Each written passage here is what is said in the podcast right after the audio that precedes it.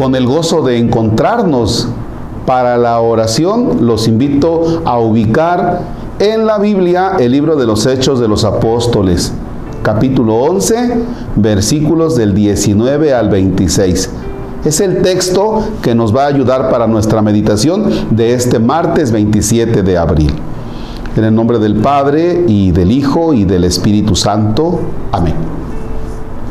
En aquellos días, algunos de los que se habían dispersado huyendo de la persecución desatada después de la muerte de Esteban, llegaron hasta Fenicia, Chipre y Antioquía, pero predicaban el Evangelio solamente a los judíos. Sin embargo, Hubo entre ellos algunos chipriotas y sirinenses que al llegar a Antioquía comenzaron a dirigirse también a los griegos y a predicarles el Evangelio del Señor Jesús. Y como la mano del Señor estaba con ellos, muchos se convirtieron y abrazaron la fe. Cuando llegaron estas noticias a la comunidad cristiana de Jerusalén, Bernabé fue enviado a Antioquía. Llegó Bernabé y viendo la acción de la gracia de Dios, se alegró mucho y como era hombre bueno, lleno del Espíritu Santo y de fe, exhortó a todos a que, firmes en su propósito, permanecieran fieles al Señor. Así se ganó para el Señor una gran muchedumbre. Entonces Bernabé partió hacia Tarso en busca de Saulo y cuando lo encontró lo llevó consigo a Antioquía. Ambos vivieron durante todo un año en esa comunidad y enseñaron a mucha gente. Allí, en Antioquía, fue donde por primera vez los discípulos recibieron el nombre de cristianos. Palabra de Dios. Te alabamos, Señor. Bien, dice el conocido dicho, no hay mal que por bien no venga. De una cosa mala vienen cosas buenas. Eso, eso téngalo usted en cuenta para la vida diaria. Cuando le esté yendo mal, algo bueno va a venir. Algo bueno viene. Y fíjese, ¿por qué digo esto? Porque está la persecución y en medio de esa persecución está el martirio, está el martirio de Esteban y continúa la persecución. Y entonces los discípulos que ya están acomodados, ya tienen su territorio, los discípulos que de alguna manera pues ya ellos están eh, con un plan hecho, a veces pues ya nos establecimos, ya no sabemos todo, ah pues da la casualidad que entonces no miramos más hacia allá, no, no vamos hacia allá. La persecución hace que entonces los discípulos tengan que salir, pero ya. Y entonces, por el dolor de la persecución, por lo difícil de la persecución, es que los discípulos se van a otras comunidades y comienzan a anunciar el Evangelio. Dice que llegaron hasta Fenicia, Chipre y Antioquía, ya, y hay algo aquí que está muy interesante cuando dice que el Espíritu Santo los lleva y que Bernabé se da cuenta de cómo Dios está actuando. Y dice que le dio, le dio gusto.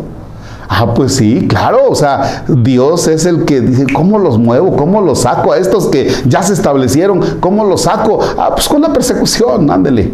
Y pues tienen que huir y pues llegan a, a otros lugares. La persecución en la vida de la iglesia siempre da frutos positivos. Por eso es que cuando la iglesia es perseguida, es cuando entonces eh, se esperan frutos abundantes para la gloria de Dios. Cuando la iglesia se establece, eh, se duermen sus laureles, ya estuvo que, ya estuvo que no. Fíjense, la pandemia, por ejemplo, les voy a poner un ejemplo de lo que a mí me pasó. Cuando se decía, es que los sacerdotes tienen que salir a su comunidad, a conocer el territorio de su parroquia. Y decía yo, bueno, pero ¿a qué hora voy a salir a conocer el territorio de mi parroquia si siempre tengo gente en la oficina? Además, siempre viene gente a la oficina. ¿Yo qué voy a ir a andar haciendo allá por las calles? Viene la pandemia y entonces tuvimos que ir nosotros, ya sea con el Santísimo, eh, o ya sea, por ejemplo, eh, con San Isidro Labrador en el tiempo de la fiesta, y tuvimos que ir. Y entonces yo comencé a conocer los lugares donde viven las personas, cómo viven, cómo se desarrollan, cómo se desenvuelven. Fíjense cómo eso nos, nos saca. Y en tu vida, a veces te estás quejando, no, es que me corrieron de este trabajo. Pues sí, pero ya estabas acomodado, ya te la sabías. ¿Y qué tal si con tu trabajo así que te despidieron, pues te tuviste que poner las pilas? Ser creativo. Es lo que le pasa a los discípulos. Tuvieron que ser creativos, guiados por el Espíritu Santo para anunciar el Evangelio. Es decir, de una dificultad no te sientes a llorar. De una dificultad tienes que ver qué más vas a sacar, caramba. Por eso las dificultades que tú vas teniendo en la vida, tienes que mirarlas también desde Dios. ¿Cómo puedo yo ser creativo. ¿Cómo puedo de esta cosa negativa sacar algo positivo? Haz la prueba y vas a ver que te irá mejor. Padre nuestro que estás en el cielo, santificado sea tu nombre, venga a nosotros tu reino. Hágase tu voluntad en la tierra como en el cielo. Danos hoy nuestro pan de cada día. Perdona nuestras ofensas como también nosotros perdonamos a los que nos ofenden no nos dejes caer en tentación y líbranos del mal. El Señor esté con ustedes. La bendición de Dios Todopoderoso, Padre, Hijo y Espíritu Santo, descienda sobre ustedes y permanezca para siempre. Amén.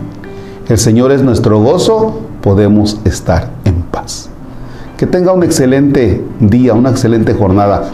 No deje de tomar ese café con sabor a fe, el padre Marcos Palacios, que lo encuentra en el Colibrí, Oriente 8, esquina sur 15 de Orizaba. Excelente jornada.